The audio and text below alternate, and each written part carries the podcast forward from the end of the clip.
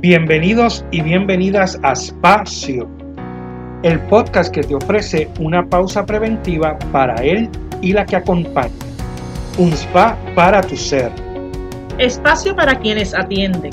Un compartir dotado de saberes, vivencias, estrategias para atendernos y así poder atender. Somos Melissa Matei y Rafael de la Torre. Somos Espacio. Un espacio para sanarnos. Saludos a nuestros seguidores y seguidoras de Espacio. Bienvenidos a nuestro nuevo episodio de la octava temporada.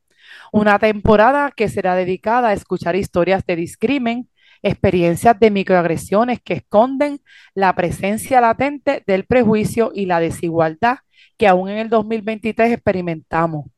Nuestros y nuestras invitadas, de una forma u otra, han experimentado retos por su color de piel, su nacionalidad, su situación de salud, su peso, su orientación sexual, género, cultura, lugar de procedencia, entre otras cosas.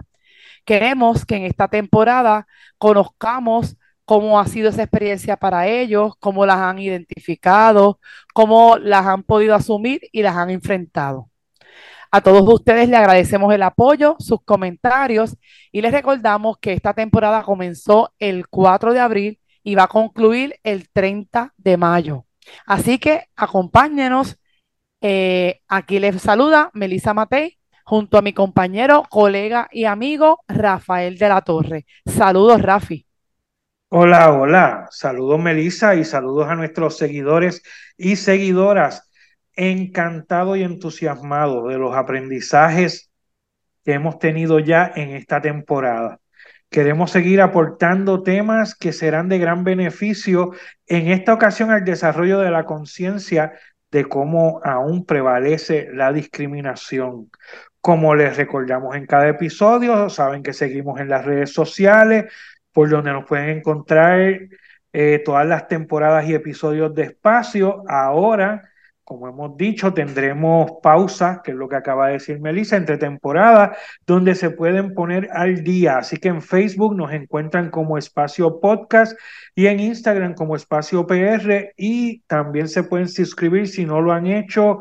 Y si no lo han hecho, háganlo ahora mismo en nuestro canal de YouTube, Espacio Podcast, donde se encuentran los episodios desde la tercera temporada en adelante.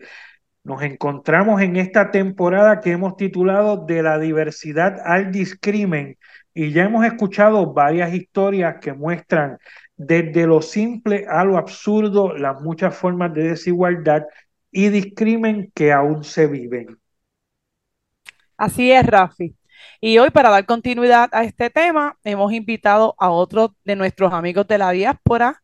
Su nombre es Julio Capeles, sociólogo por naturaleza, y por profesión, profesor de ciencias sociales, vive en Chicago desde el 2003, ya él nos dará más detalles, alguien que quiero muchísimo, que conozco hace un montón de años, ya dándome cuenta que si está fuera de aquí desde el 2003, ya han pasado 20 años donde nuestra amistad ha, prevalecido a pesar de la distancia. Boricua, de raza negra, y lo demás lo cuenta él. Así que estamos, ¿verdad? Yo estoy bien contenta de que él esté aquí.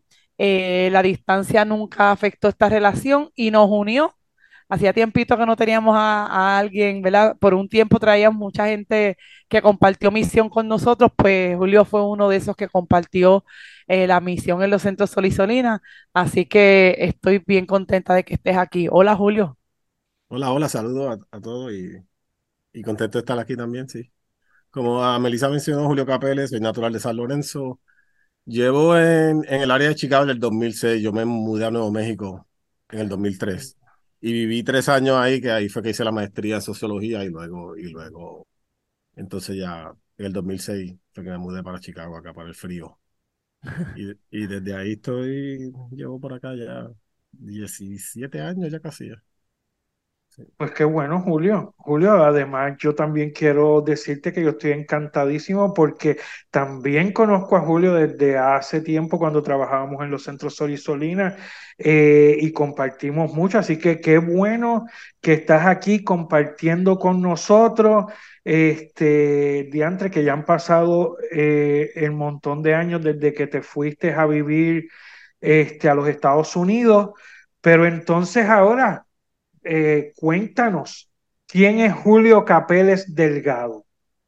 ¿Quién es Julio Capeles Delgado? Esa buena pregunta, ¿no? Este, bueno, como dije, soy de Lorenzo, yo soy sociólogo número uno, músico, profesor, educador.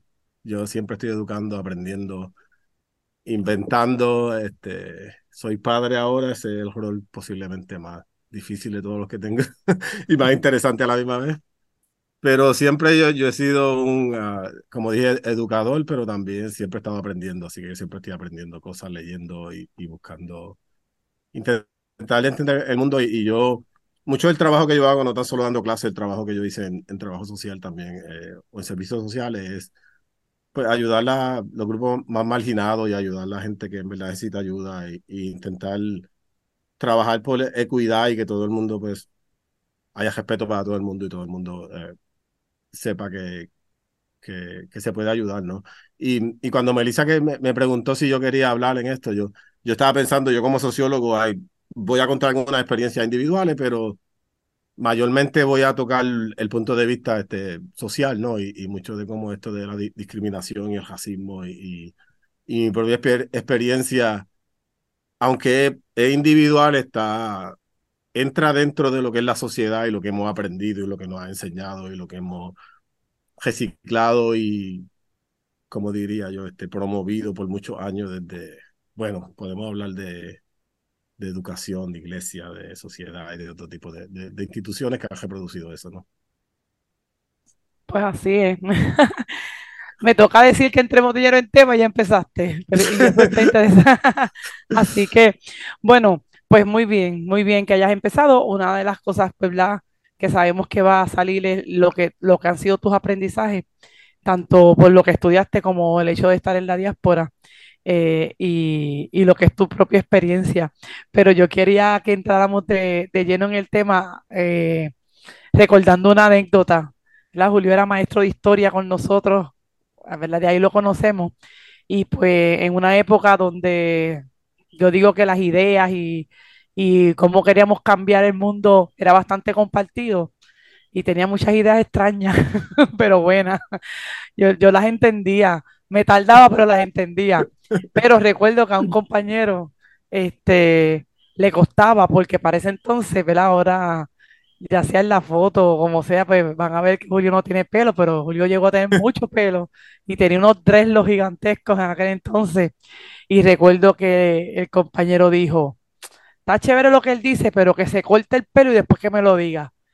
Entonces, pues, desde de, de incluso nuestra simpleza, desde instituciones que se supone que estamos para servir, desde el diario vivir, inclusive de algunos de nosotros que caemos en, en eso que tú dijiste, en ese mundo reciclado, me gustó ese concepto, pues desde ahí empiezan, empiezan lo, lo, ¿verdad? lo que son los discrímenes, lo que son la, lo, las cosas que normalizamos. Así que desde ahí Háblanos, Julio, cuéntanos, cuéntanos. ¿Qué, qué nos ¿Quiere, quiere, quiere, quiere, que empiece con el ejemplo de los Delos entonces, ¿no? Sí, si quiere. La, es, es, bien interesante porque no, de, definitivamente cuando yo entré, entré a la universidad, que yo, yo, empecé en Bayamón, que Bayamón entonces era el Colegio Tecnológico Bayamón, ahora es la Universidad de Bayamón. Y ya de ahí yo me dejé, uh, me dejé uh, empezaba a crecer el pelo y ya yo empecé a tocar en una banda de reggae y sky y, y ya luego empecé a aprender más de, de, de más o menos lo... Yo, yo no quiero decir que yo era un Rastafarian, pero empecé a aprender un poco de, de la cultura y, y, y, me gustó más la idea de cómo se veía de lo que ellos pensaban, ¿no? En, cierto modo. Y, pero fue bien interesante porque en cierto modo cuando ya estaba en la Yupi, eso se convirtió tener Delo y la barba larga, pues me volví más negro, ¿no? En Puerto Rico. Así que era como que la idea que dentro de, de, de la universidad del ciento grupo era más aceptado, pero fuera de la universidad era menos aceptado, ¿no? Así que ah, hay muchas historias que yo no me di cuenta del discrimen, muchas que sí me di cuenta del discrimen, ¿no? Que como la que la cuenta Melissa, yo no sabía esa historia hasta luego que ella me lo dijo, pero otras que sí fue bien obvio y yo, y yo uso, tengo un amigo que, que tocábamos juntos en otro grupo, yo tocaba en varios grupos distintos, pero ese era más como uno más callejero que tocaba, no en, el viejo San Juan y haciendo música, ese tipo de cosas. Entonces él es rubio, ojos azules, ah, pelo largo, ¿no? y también tenía barba. Vamos caminando en San Juan, en, en algún lugar, y hay una señora, y me acuerdo esa historia, porque la señora estaba en, un lado de la calle y se movió al otro lado cuando nos vio. Entonces ella, no, no, no me acuerdo exactamente lo que sucedió, pero ella se detuvo y nos vio y básicamente dijo, no, este, se persignó y el amigo mío le dice, pero ¿qué sucede contigo? Entonces ella le dijo como que, no, tú eres el Cristo bueno y este es el Cristo malo, básicamente nos dijo, ¿sabes? Y nosotros nos empezamos, a reír, no, nos empezamos a reír y nos fuimos, pero yo, yo como que procesé eso luego, ¿no? En el momento fue como que, pues, esta señora, pues, está loca, ¿sabes? Esto es como que, pues, eso es el problema de ella. Pero después cuando tú te pones a analizar y te pones a desempacar todo eso, es como que, diablo, ¿sabes? Como que la única diferencia de nosotros era el color, ¿sabes? Básicamente, y ella definitivamente me vio como que tú eres el malo y tú eres el bueno por la cuestión que tú, que tú que, que tú te ves este, físicamente, ¿no? Y, y, cosa increíble, ¿no? Pero así también, incluso en mi barrio, cuando ya yo me dejé empezar a crecer el pelo, ya me veían como que, como que este tipo ya está perdiendo la mente, este tipo, este, me veían más como que no se baña, ¿sabes? Como que este otro tipo de, de, de, de cosas que era... Ya, ya, estaban pensando, pues ya está, ya está loco el tipo. Lo perdimos. Lo, lo, lo, lo, lo, perdimos y la cosa interesante, mi, uh, yo, yo crecí en un lugar que pues mi papá tenía esquizofrenia, así que también hay un estigma para la gente que tiene este problemas mentales. Y, y, siempre había, siempre como, están las intersecciones que no es tan solo ser negro, era pobre, también tenía ¿no? este problema mental en la casa, ¿no? Así que todas esas intersecciones se juntan y por eso a veces yo decir, no, me discriminaban por negro solamente. Es a veces difícil separarlo. El ejemplo que yo usé de Cristo bueno y Cristo malo, claro, porque esa persona ni me conocía, pero ya personas que te conocen y te, y te ven en la cosa un poco más compleja. Pero entonces ya las personas pensaron, no, ya perdió la mente, ya él no, no, no sabemos en qué anda él, este, como que no te juntes mucho con él, ese tipo de cosas, ¿no? Como que, y, y, y se vuelve interesante porque entonces yo empecé a navegar, ya, ya yo que, ya yo que empecé la música, pues yo, yo me pasaba mucho con un grupo de, de, de los que tocaban en la banda, muchos de ellos eran, crecieron en la área metropolitana, en, escuela privada, y era definitivamente otra clase distinta que yo no conocía, ¿no? Así que yo empecé a, manejar esa clase y, y, también ahí tuve ciertos conflictos, ver cómo era la, combinación de raza y clase y, y, y, y, cómo todo eso se representa, ¿sabes? En, en, en el contexto de que uno puede, de, del racismo en Puerto Rico en específico, ¿no?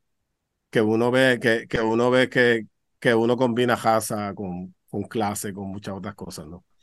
Sí, de dónde eres, ¿sabes? No, no es lo mismo ser un negro de San Lorenzo, un negro de Loíza, que de Guayama. no, no, sí, no, y, lo, y lo, lo, bien interesante, por ejemplo, cuando yo estaba en la universidad, pues yo empecé a ir a, a distintos clubs a, a, ver música y hacer otro tipo de cosas, ¿no? Y ya, y ya, me, y ya me di cuenta que en, en Puerto Rico, por ejemplo, algo yo me di cuenta inmediata, pero usan el, el código de vestimenta, ¿no? Así que el código de vestimenta para, entrar a algunos lugares, pues tú si, si, si estás vestido de cierta forma, pues no entras. Y, cierta, y, y, es, definitivamente un, un, un, Eso, mis niños vinieron a buscar unas cosas. Está bien. El, el, el, lo, lo bien interesante que yo me di cuenta que era discrimen de clase, ¿sabes? Y clase, cuando tú la combinas en Puerto Rico en ciertas áreas, clase y raza están bien combinados, ¿sabes? No es, tú, tú, tú, ves ciertos lugares que pues, pues eh, van juntos, ¿no? Y así yo me, hubieron lugares que no me dejaron entrar por los dreadlocks o porque yo estaba, no tenía la vestimenta apropiada, ¿no? Así que era bien obvio, ¿no? Como era, como, como, como, es que te, te, te excluyen, ¿no? En, en ciertos modos, ¿no? Um, perdóname un momento, y, y esa esa exclusión, cuando no te dejaban entrar en algún lugar, tú, tú estás hablando de lugares públicos. Eh, no, estos eran bares, bares, bares, bares, lugares privados. Lo, lo, que llaman el área metropolitana, lo que eran pops en, eso, en, los años 90, ¿no? En el principio del 2000, ¿no? Eso, eso es. Y incluso esos pops que tú te ponías a beber afuera, que tú no tenías ni que entrar, pero era. Pero in, in, incluso eh, yo empecé a escuchar música jazz porque yo estaba bien interesado en la música. Y empecé a ir a cierta área en el condado y cierta área en el, cierto, en el viejo San Juan que sí te dejaban entrar, pero eh, eran, no sé si ustedes, ustedes han estado en estos lugares, es bien interesante que, que, que tú tienes que tienes que, tú tienes una cerveza en la mano y tienes que, tienes que estar bebiendo todo el tiempo y las cervezas son como 10 dólares la Heineken. definitivamente tú puedes estar ahí media hora ya. Y, eso era exclusivamente para ciertas clases, ¿no? Y ciertas, que, que, que tú ves cómo funciona, hay, hay formas de, de, de excluir. De, excluir. Hay formas de excluir sin excluir, ¿entiendes? Sin, sin discriminar. Sin que, se note, sin que se note. Sin, sin, que se note. Así que, así que era, era, era bien interesante, sí, pero otro, otro ejemplo que puedo hablar de, de los dreadlocks, este, eh, hubieron tiendas que me persiguieron, tiendas que me acusaron de, de, que yo estaba jugando, que era sospechoso, ese tipo de cosas, ¿sabes? Y, era, y, y eso solo sucedió cuando yo tenía los dreadlocks, ¿sabes? Cuando yo no tenía dreadlocks, eso nunca sucedió, ¿sabes? Así que era... Eh, eh, eh, así que bien, bien, bien interesante, ¿sabes? ¿no? Y, y de repente, ay, sorry, sí. Es que de repente di el ejemplo de los dreadlocks y no hemos salido de Puerto Rico todavía. No, no, no, pero no, no, y yo, yo, digo, no, pero eso está, está, no, ¿cómo te digo? Está bien. Pero choca, ¿entiendes? Es como que de repente la meta de, de, de, la conversación era ver todo lo que tú has vivido por 20 años en, en No, no, y lo voy a comparar y lo voy a comparar. No, en Chicago y resulta que tienes el montón de ejemplos de aquí. Entonces, crea, o sea, como que abre otra vez el panorama. No, no, y, y, y, es bien interesante, porque incluso cuando yo regresé a Puerto Rico, luego de la maestría, se, se abrieron otros espacios y otra gente cambió, porque ya como que, yo no voy a decir que subí a nivel de clase, pero ya me veían distinto, ahora tengo una maestría, ya ahora tengo un doctorado, ¿sabes? Entonces como que hay, como que hay ciertos privilegios que vienen con eso, que en verdad a mí, sí no, se me, superó. Que, que, en verdad a mí no me importa, pero uno los nota, ¿sabes? Como que se abren ciertos espacios. Incluso tú me invitas a tu programa, tú no me hubieses invitado. Hablando de espacio, ¿no? Pero sí es bien, es bien interesante porque la, la, la, experiencia de Estados Unidos entonces se, se, vuelve un poco distinta porque, lo, por ejemplo, en, en Estados Unidos yo quisiera decir que yo empecé a estudiar, lo, lo más gracioso es que yo, yo, mi idea de venir a Estados Unidos era estudiar sociología, terminar mi doctorado y regresar a Puerto Rico, pero yo estaba interesado en otras áreas de sociología, ya cuando yo, luego de de estar aquí empecé a estudiar raza y etnicidad y yo empecé a estudiar la identidad puertorriqueña, ¿sabes? viviendo en, en, en Nuevo México.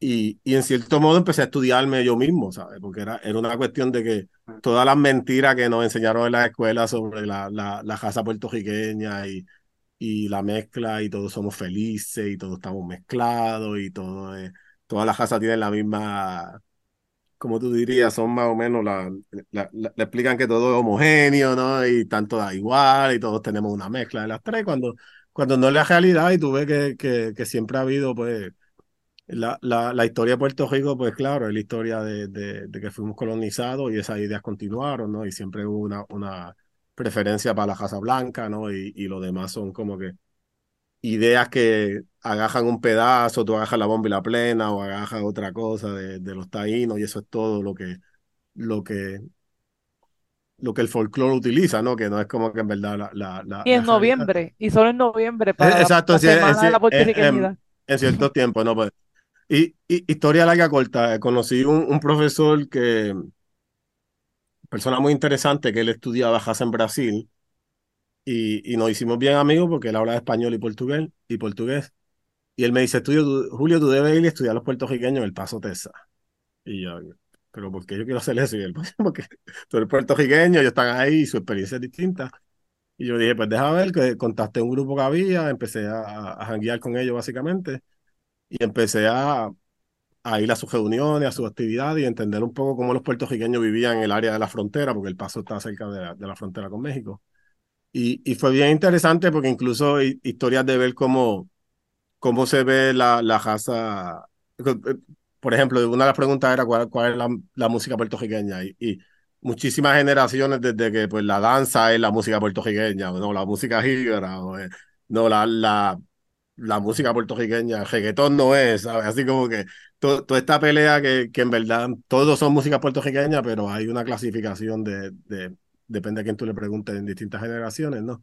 Ah. Y, y, y, me di cuenta que ahí también ellos tenían su mismo, ellos vían, aunque están en la diáspora, ciertos eh, cierto grupos, no todos, claro, habían reciclado ese, esa idea de esa idea de Puerto Rico y siempre había un privilegio más para los puertorriqueños de, de, piel blanca, ¿sabes? Que, que, de otro tipo de piel, había cierto, cierto tipo de discrimen leve y había otro tipo de unidad que ya entonces los puertorriqueños ahí se clasificaban más como como puertorriqueños podían ser latinos, latinas, ¿sabes? Eso era antes que estuviera el latinés, ¿sabes? Eh, eh, el, ¿Cómo se digo? Esa, esa, categoría. Así que ellos cuando era necesario se clasificaban así, cuando no era necesario se podían clasificar separado con, con los mexicanos y cuando no se podían unir también, ¿sabes? Así que era una, una cosa interesante porque ya yo entré en, en, otro problema de identidad, que ya cuando tú cruzas la frontera y te preguntan si tú eres americano, y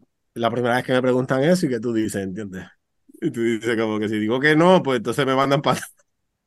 o que hago aquí, así que tú te pones... Así que lo, lo, ahí yo empecé lo que llaman lo que es la, a, estudiar lo que, cómo la raza, la etnicidad es, no, no tan solo es construida socialmente, también depende del lugar que tú estés, la situación y los grupos. Así que la, la cuestión es que cómo te clasifican a ti, cómo tú te clasificas, cambia dependiendo de donde tú estés. Así que yo, yo podía ser negro en cierto espacio en Puerto Rico. Cuando yo vine a Estados Unidos y dije soy negro, la gente empezó a reír. Me dice, no, tú no eres negro. cuando, cuando yo empecé a. a yo, yo, tengo unos amigos de México, nos hicimos bien amigos de Nuevo México. Yo me decía, sí, tú eres negro, ¿entiendes? Y, a, así que tú te empiezas, pues soy negro, no soy. Así que es situacional. Y yo, incluso todavía en algunos lugares yo soy negro y la gente me dice, no, tú no eres. Y yo. Y ahora yo digo, pues soy afro-latino, entonces ya esa no me la cuestionan mucho, ¿entiendes? porque ya el término, mucha gente aquí entiende negro como afroamericano, más conectado a, a, a, la tradición que vinieron los esclavos de Estados Unidos, y, y, sin saber que Puerto Rico es la misma historia, ¿entiendes? Exacto. Y, y, y, si tú ves a mi familia, especialmente por el lado de mi mamá, pues era, era bien, bien, ¿sabes? Las tradiciones que seguían y las costumbres era, eran bien africanas, así que no es... Así que no es tanto lo que yo pienso que yo soy, es más la relación que uno tiene con esos grupos y esos lugares que, que cambian. Y las, las clasificaciones cambian. Así que yo estoy en Nuevo México y no es. Yo voy con mi, con mi libreta de categorías que yo entiendo y ninguna funciona, ¿entiendes? ninguna funciona. Eh, ninguna funciona. Y así es que se forma distinto. Así que un, un, ejemplo que tengo, mi mamá vino con, uh, conmigo a Nuevo México porque como buena mamá puertorriqueña ya quería asegurarse que yo tenía una casa y había una cama y una estufa y una lavadora. y una nevera. Con... Exacto. Y nosotros volamos a, a, a, Florida y mi hermana es de Florida, de Orlando, Florida, para acá. Viajamos hasta, hasta, hasta Nuevo México pa, pa, dos días. Y, y ya cuando estábamos, cuando ya se cansó de estar en Nuevo México, pues yo dije, pues yo te llevo el, al aeropuerto para que, para que vuele a Orlando. Y para hacerte la historia corta, eh, larga corta, de en Nuevo México, donde quiera que uno se detiene, para salir de, del estado, tú tienes que pasar un, lo que llaman un checkpoint, que es un, un sitio que chequean. Ajá. Y, y es la guardia fronteriza. Y estoy hablando, esto no es, tú no estás en la frontera, tú vas, tú vas a salir de la ciudad, en ciertas ciudades, ¿no? Porque ellos quieren, por si alguien cruza la frontera y está ahí, intenta entrar para otras partes de Estados Unidos, pues te, te cuestionan, ¿no? Así que yo, donde quiera que yo iba, me cuestionaba mi identidad todo el tiempo, ¿no? Pero una, una de las peores experiencias fue esa con mi mamá, porque no, no, nos detuvieron y de todos modos, ellos no podían creer que mi mamá no, no, no hablara inglés. Mi mamá es mucho más negra que yo, ¿sabes? Ella es mucho, mucho más oscura. Así que ellos, ellos pensaban que nos estaban burlando y que ella era afroamericana y que, y que ella no había forma que ella pudiera hablar español. Y ya, ya, ya, ya yo estaba al punto de que casi me gestaron porque yo estaba bien enojado, ¿sabes? Con toda la situación. Y, y, el inglés mío no estaba muy bueno todavía, ¿sabes? Como, y más cuando me enojo, ¿sabes? Así que no, pero pudimos, lo, lo, logramos pasar, pero fue una experiencia bien, bien, bien traumatizante porque fue como que, wow, esta gente son unos ignorantes increíbles. Y definitivamente era como que en este lugar que estamos, ellos no entienden que una persona tan negra así puede hablar español de Puerto Rico, o de Cuba, o, o, o, o, sí, o, de algunos, algunos otros lugares del Caribe, ¿sabes? Así que, como te digo, la, el contexto es distinto, entonces uno tiene que empezar a jugar entonces con las categorías y empezar a cambiar las categorías, así que el, el en, en, cierto modo uno sigue el discrimen, sigue sucediendo, pero entonces tú empiezas a, a maniobrar cómo tú funcionas en ese, en ese ambiente, ¿no? En cierto modo, ¿sabes? Que, no, no sé si hace sentido, ¿sabes? Sí, sí. Yo lo que te iba a preguntar era que si era más entonces, a tu mamá lo hubiesen discriminado menos porque parecía afroamericana que a ti, que, que te veías latino. Quiz- eh, Es, mayor entonces la situación por ser latino que por ser negro. Es que es difícil decir porque depende de la situación, ¿sabes? ¿Sabes? Y, En en en- eh, depende del área y, es lo que le digo, un poco, es, más complejo en este sentido, no es tan solo la forma que te ve, la forma que habla, tam- también está chequeando si tienes documentos, si eres ciudadano, si no eres, así.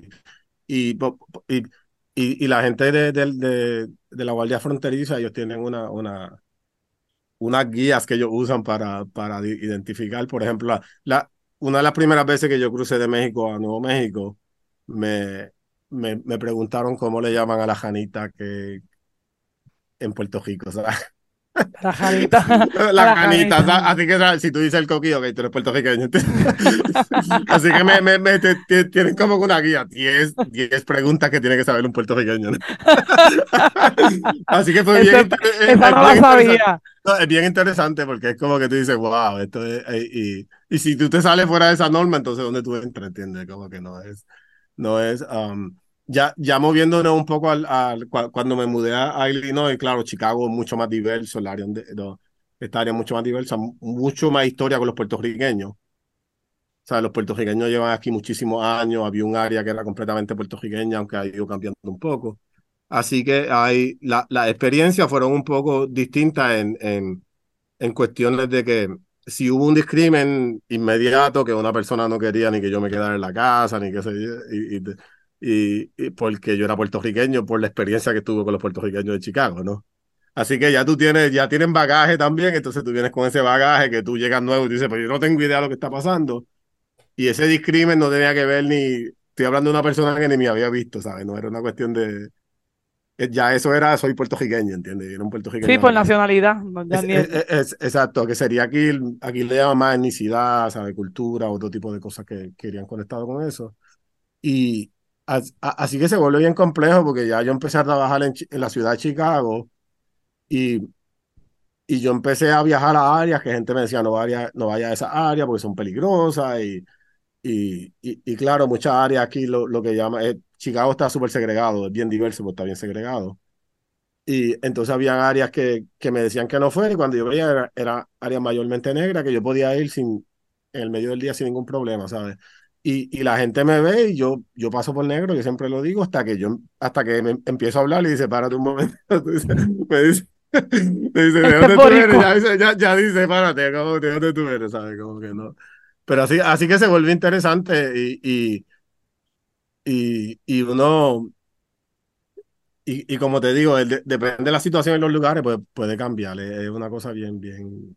No, es, es- es- es bien difícil y yo estaba pensando cuando, cuando hablé contigo el otro día de bu- buscar una comparación, pero son lugares tan y tan distintos y muchos lugares que yo he estado en Estados Unidos son y tan, tan y tan distintos que no es, es bien difícil hacer una comparación de decir, no, pues así es. El discrimen es universal y así es que funciona, ¿no? Julio, a mí, es, ah, a mí me parece súper interesante la narración que nos has estado haciendo, este, ¿verdad? Desde tu experiencia, pero también con esa mirada del sociólogo, eh, mm. cosa que eh, eh, alimenta, ¿verdad? Y enriquece esta conversación también. Pero dime una cosa, desde ti, ¿Cómo tú te sientes, te has sentido en experiencias que hayas tenido o te sientes actualmente al ser discriminado por tu color de piel o por de dónde vienes? ¿Cómo, cómo tú te sientes ante eso? Bueno, tú quieres entrar en la etapa psicológica, ¿no? Y, y- y ahora y yo, y yo soy sociólogo, ¿sabes? Así que Por eso. Y, y- y yo, y, yo me voy, y yo me voy por lo, No, no, sí, la, esto. No, la, la, sí, no, le- y, y, habla- hab- hablando de indi- individualmente, la, la cuestión es que si hay, uno se siente, pues claro, uno no te voy a decir me siento increíble, uno se siente muy mal, pero uno empieza, yo, yo algo que aprendí desde bien temprano es como que, como mecanismo de defensa, claro, nunca es mi problema, ¿no? Y yo, yo era bien reaccionario antes, pero ahora yo soy más, yo intento entender sociológicamente qué es lo que, cómo, cómo es que eso está funcionando, ¿sabes? ¿Cuáles son, cuáles son, cua- cuáles son las, qué aprendió esa persona que lo lleva a eso, ¿no? Y, y, eso lo hago cuando doy clase, ¿no? Por ejemplo, cuando es, como que, como que desconstruir la, la, cuando una persona me dice algo, yo, pero, ¿de dónde tú sacaste esta idea? Y, muchos estudiantes se le hacen bien difícil como que poder explicar de dónde lo aprendieron, ¿no? Pero intentar de construir eso y ver como que, pues, nosotros todos estereotipamos, todos, nosotros usamos categorías, los humanos siempre usamos categorías, pero es la idea de cómo, cómo tú aprendiste ese estereotipo específico, ¿no? Y, y, mucha gente lo puede encontrar, mucha gente no. y, ¿Y por qué tú aprendiste eso? Claro, nosotros, si tú no te relacionas con mucha gente, pues tú vas a, crear ciertas percepciones de ciertos grupos, ¿no? Y yo, y yo tenía muchísimos estereotipos de muchas cosas en Estados Unidos, grupos y cosas por la televisión que uno ve en Puerto Rico, ¿no? Que mucha, mucha influencia en, en, de la televisión de Estados Unidos en Puerto Rico. Y ya cuando vine aquí, la mayoría de las cosas no, cuando tú te das cuenta, no, eh, no, esto no es así, esto no funciona de ese modo, ¿sabes? Esto es, y, y muchos de, y, y cuando tú miras a Hollywood, muchos de, de, los lugares que, que, mucha de la televisión que vemos, que ha cambiado un poco, no, no, no tanto, siempre ha sido bien, bien estereotípica, para, especialmente para minorías, ¿sabes? Siempre criminaliza a las minorías y siempre crean este, este tipo de ideas. Pero sí, individualmente, la forma que yo lo he manejado, lo he manejado ha sido de esa forma. Y sí hay momentos que yo me siento este, en, en cierto modo, en, en, cierto modo que, que estoy ya más como que uno ya no, a, a veces uno se siente más solitario, ¿sabes? Dentro de, de, del... Y, y, estuve leyendo algo bien interesante esta semana, que era, eh, estaba hablando de, de, de cómo discriminan ciertos grupos en, en, en, Estados Unidos y estaba leyendo que ciertos grupos los discriminan con exclusión social, se llama, así que no te invitan a la fiesta, no te invitan a... O sea, que, que, que, puede ser un tipo de discrimen distinto que no es que en tu cara te estoy tratando mal o, o te voy a perseguir o, o, o es, un poco más sutil, ¿no? Y quizás tú no te das cuenta, pero todo eso, y, ahí es que entran las microagresiones, ¿no? Que tú empiezas a pensar, oh, párate, pero esta es la tercera vez que ya me, no me invitaron, o esta es la tercera vez que ya esto, esta es la tercera vez de... Eh, y, y se vuelve así un poco más, más, más, más... Tú te vas dando cuenta, pero uno, uno tiene que prestar atención, ¿entiendes? ¿no? Y, y, y, y sí puede afectar mucho, mucho psicológicamente y físicamente, ¿no? Así que es parte de, de Sí, capto entonces, Julio, que, que entender, es la palabra, una palabra que me gusta mucho, quizás entender eh, ha sido lo que con el tiempo ha hecho que tú lo manejes distinto. Pero mencionaste que al principio hay una reacción, yo creo que hay una, una reacción totalmente humana y natural de, de la sensación de rechazo. Que, que, no es buena, ¿sabes? No hay forma que nadie me diga que sentir rechazo es bueno, eh, pero sí entender. Entonces, si quería preguntarte, porque nosotros tuvimos, ¿verdad? En esta temporada tenemos también eh, una amiga que, a nivel, bajo las mismas circunstancias tuyas, vamos a añadirle que es mujer. Este, Y nos habló mucho entonces de cómo se, se, se unía en toda la lucha que ella ha tenido que dar a nivel de ser mujer en términos de los puestos, ¿verdad? Que ella trabaja en el área de administración, de ese, ese otro mundo. Pero quería preguntarte, en términos de, de lo, que, lo que es lo que tú eres profesionalmente, ¿ha habido alguna situación que tú hayas vivido o alguna situación discriminatoria a nivel laboral que te haya puesto sí, claro. sí, claro, ha habido situaciones que, que, que yo siento que, que, tienen ciertas expectativas y ciertos estereotipos y sin, y sin nombrar gente ni nadie, ¿sabes? Que, que, que, que piensan que, que yo me di cuenta que, que ellos tenían una expectativa que bien, bien baja, ¿no? Entonces, por ejemplo, y, y cuando empezó la, la, situación de la pandemia, ¿no? Pues, pues había una, una situación de, de, de, que todavía estábamos yendo de trabajo en persona y eso, pero había, ya, ya había situaciones que yo siempre llegaba tarde, yo nunca llego tarde. Yo nunca llego tarde, pero ahora tengo niños en la casa que uno tiene que manejar, ¿sabes? Tú tienes que bregar con todo eso, así que entonces yo, yo, yo me di cuenta que ya estaba empezando, pues aquí ya está el latino que siempre llega tarde, ¿sabes? Que ya está como que ya viene. Y, y, y escuché comentarios y nunca me dijeron nada directo, pero yo, yo me daba cuenta, ¿no? Y, y, y hubieron otros ejemplos que yo sabía que me estaban excluyendo, ¿sabes? Era bien obvio.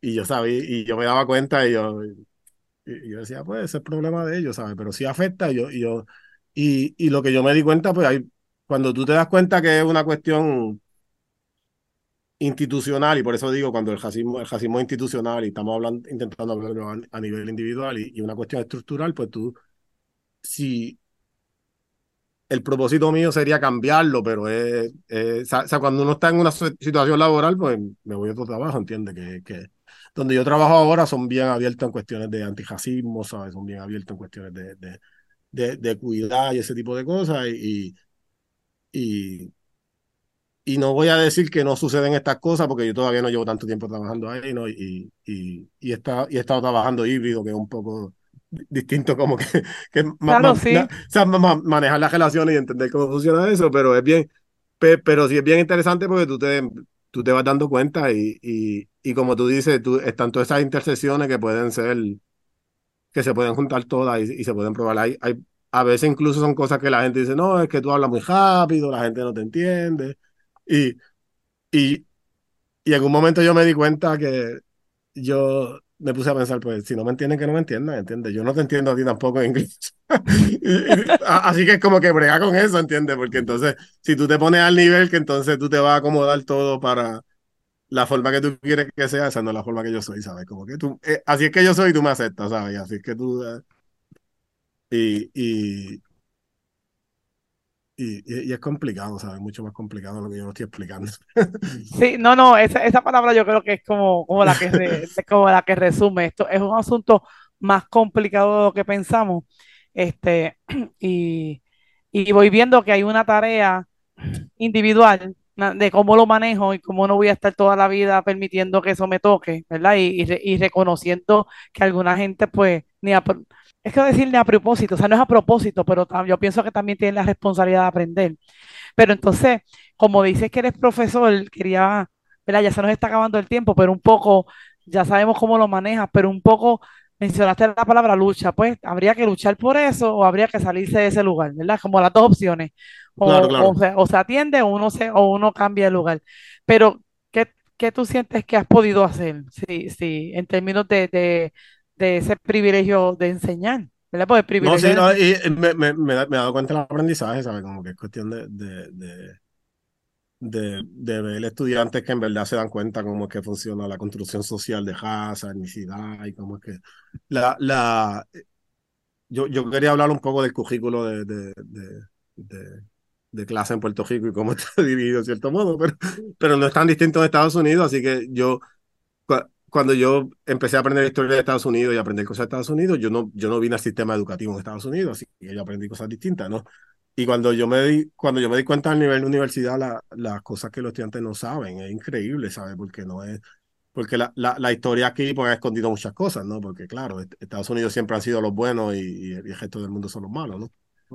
Así que es, es, es, bien interesante porque parte de, por ejemplo, en la clase de estudio étnico, es bien interesante que mucha de la historia que yo aprendí nos enseña en las escuelas, ¿no? Y cuando los estudiantes van viendo eso y se van dando cuenta, es como que, wow, ¿sabes? Como que no. Ah, de, de, nuevo, no es distinto. En Puerto Rico es bien similar la situación, ¿no? ¿Sabes? Pero, pero es bien interesante porque tú te, te vas dando cuenta que. que, que la, yo pienso que la mayoría de la gente quiere aprender, ¿sabes? La mayoría de la gente. Lo, lo que tú tienes que enseñarle. Lo, lo que hay que darle la información y que la aprenda. El problema ahora se ha convertido en. Hay tanta información en el Internet que encontrar in, información que sea verídica y sea factual eh, se vuelve un poco difícil, ¿no? Pero sí, ese, esa, es la, esa es la parte que a mí me encanta, poder pues, tener esa conversación y, y, que los estudiantes puedan aprender y yo aprender con ellos, ¿sabes? Porque no, no es que yo soy perfecto y no me equivoco, claro, uno se equivoca uh -huh. y uno va aprendiendo y, y, y, los términos cambian todo el tiempo, las palabras cambian, ¿sabes? Y, y uno se tiene que adaptar con ellos, ¿no? Si hubiese entonces mayor educación y mejores currículos, ¿sería menos la discriminación? Yo creo que no, sí. yo sé que no es categórico lo que estoy diciendo, solamente como en mi idealismo, en mi idealismo. No, yo creo que sí, yo creo, yo, yo creo que sí, ¿no? Y es, pero, es parte de. Pero yo no me iría por mayores curri mejores currículos, como dices, Melissa. Yo pienso que una herramienta sí es la educación y el aprendizaje. Eso es lo que me estoy llevando de lo que está diciendo Julio. Y, lo, y se puede usar como herramienta para menos discriminación, pero debe ser una educación también con, con responsabilidad individual además, ¿verdad? Yo, yo debo ser responsable de conocer la historia, de conocer la cultura, mínimo la historia y la cultura de donde vivimos y de donde salimos, ¿verdad? Y si, y, y, si cada cual, el que, el que es discriminado, o el que está en situación de privilegio, al conocer y al, educarse, pues bajará la discriminación, ¿verdad? Y, y, habrá más aceptación porque conocemos de dónde salimos, cuál es nuestra historia. No sé, yo me llevo eso por ahí más allá, que claro, eso debería ser también que en las universidades y la escuela cambiaran los currículos para que sean este más inclusivos. Inclusivo. Sí, sí, a eso, es lo que, a eso es lo que me refiero, porque es que realmente nos enseñaron a discriminar. Eso es lo que yo eso, eso, eso, es lo que yo le iba a decir a Jafi, porque tú puedes, yo puedo tener la mejor intención del mundo, pero desde niño está inculcado este, esta idea errónea, ¿no?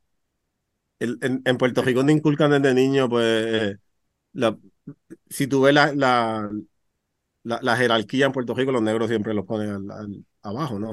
la jerarquía y incluso si, tú ves la forma que el Instituto de, Cultura Puertorriqueño ha diseñado la, la, historia de Puerto Rico y todo eso, ¿no? Y, y eso si tú lo aprendes desde niño, pues es como, dice Melissa, ¿sabes? Que si tú no cambias eso, tú puedes tener las mejores intenciones, pero ya eso tú lo vas a intentar. Eh, sí, lo normaliza, por eso tú mencionaste ahorita la palabra que está este, institucionalizado, o sea, las estructuras están hechas para que se mantenga así. Exacto. Tendría que haber otra forma de que haya inclusión, no necesariamente va a garantizar, pero va a abrirle el pensamiento porque la gente piensa que no está discriminando. Todavía aquí, la, todavía aquí la gente cree que no discrimina. Aquí, aquí mucha gente piensa que no hay racismo o que no, y, realmente es como em, empezar por entender que la historia es otra, no la que nos contaron, y querer. Pero si a mí realmente, si yo voy a ser enfermera, voy, voy, voy a irme como que bien, así un ejemplo, si voy a ser enfermera y yo estudié toda la vida en la escuela y me comí el cuento, si es que lo estudié, porque ya eso sería otro, otra, otra temporada hablar de la educación, pero si es como quiera que llegue a alcanzar ese cuarto año y me voy a ser enfermera, pues a lo mejor tengo compasión por los pacientes, pero ¿qué me importa sociológicamente? Estoy siendo como radical en lo que estoy diciendo, ¿verdad? Pero eh, o me, hay, hay ciertas cosas que no es el interés que quizás nosotros tres tenemos porque en algún momento nos fuimos a profesiones que quieren entender más, que quieren, no, ¿verdad? Este, incluir más. Pero hay profesiones donde eso nunca lo vayan a tocar, nunca van a coger una clase de ciencias sociales, nunca van a coger una clase de humanidades que les rompa los esquemas de lo que aprendieron. O simplemente, pues no, me fui a estudiar técnica de uñas y nunca cogí una, eh, nunca hice nada para ampliar este, y a nivel cultural, pues tampoco tenía la gente a mi alrededor, que es que dijiste algo interesante que sigue enfatizando lo que nosotros decimos aquí, las relaciones. Tú, mencionaste mm. montones de veces que para estudiar a la gente te tocó janguear con ellos, te tocó relacionarte con ellos, este, y que uno de los costos de la discriminación es la soledad. O sea, que hay que tirarse a relacionarse, a coger cantazo, yo digo, con la gente para darse cuenta uno de lo que es lo, lo, lo, que pasa en la calle, lo que es real, ¿verdad? Lo, lo que la gente vive más allá del escritorio que uno se pueda sentar a leer y a filosofar. Así que pues súper, de verdad. Yo tengo 25 mil preguntas más porque tú nos traes, más allá de lo tuyo, tú nos traes un aspecto teórico, vamos a decirlo de esa manera. Este, sigo, pensando que la historia para ti sería otra si fueras mujer, este, que creo que es el contraste que nos dio la invitada que tenemos. Este, y ella no estudió sociología, ella estudió administración y la estudió en Puerto Rico y llegó a Estados Unidos con la educación de Puerto Rico. Tú estudiaste allá. Sí, que, que realmente también te trajo otra perspectiva, porque es una perspectiva más, más amplia culturalmente, no solamente de puertorriqueños, sino de, de todos los que están en la diáspora o todos los que son latinos. Me gustó el término, quiero decir que el término afrolatino tú lo traes, lo trajo ella también, pero no es algo que acá se hable, acá nadie es afrolatino. Acá todo el mundo es blanco, acuérdate, en el censo. Hay, hay, hay, hay, un, hay, un, libro que se llama Afrolatino, sí, sí, acuerdo al censo. Sí, sí Afrolatino y, y blancos, que son el 85% en el censo en Puerto Rico son blancos. Así. que. Bueno, Julio, agradecido de que hayas estado con nosotros, de que hayas, nos hayas traído esta conversación que me parece muy rica y de verdad que mucho gusto también en haber, después de muchos años, haber compartido este rato. Así que muchas gracias. No, gracias, gracias a ustedes. Muy bien, y, y no, nos debes la canción porque con ese fondo de la guitarra nos debes una canción. Después, después le toco una canción, sí. Bueno, Julio, pues sabes que te quiero mucho, feliz de que estés aquí y esto ha sido otro espacio.